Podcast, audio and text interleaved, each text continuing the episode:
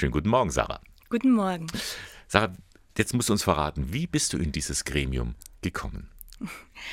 Ja, es ist äh, natürlich wichtig bei solchen Vorbereitungen und Durchführung einer internationalen Wahlfahrt, dass ähm, da Personen mitdenken, mitplanen, mitarbeiten, die aus verschiedenen Ländern kommen.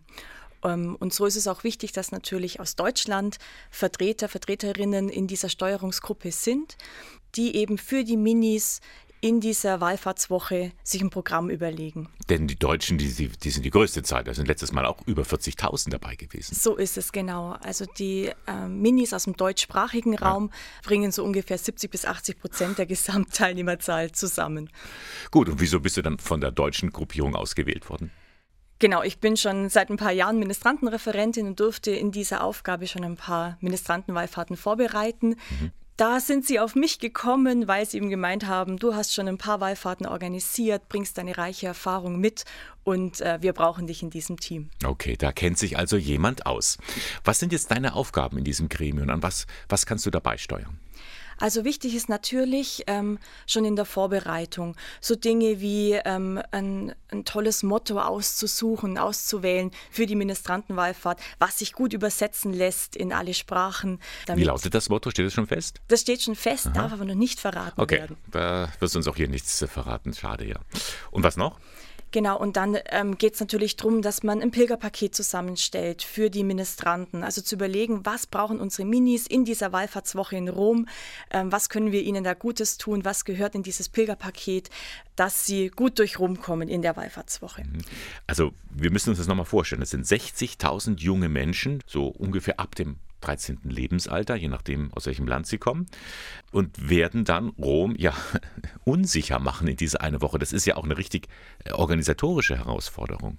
Ja, das ist es natürlich. Also Hauptaufgabe auch dieser Steuerungsgruppe ist es, ähm, vor allem zwei Programmpunkte in dieser Wallfahrtswoche zu organisieren. Das ist einmal eine Begegnung mit dem Heiligen Vater mhm. ähm, auf dem Petersplatz, wo wir über, gut überlegen müssen, in welcher Form kann so eine solche Begegnung für so viele ähm, stattfinden, wie muss diese Begegnung ausschauen und dann planen wir auch, und das wird was ganz Besonderes sein und wird auch zum ersten Mal stattfinden, ein internationales Begegnungsfest, ein kleines Festival für unsere Minis in Rom.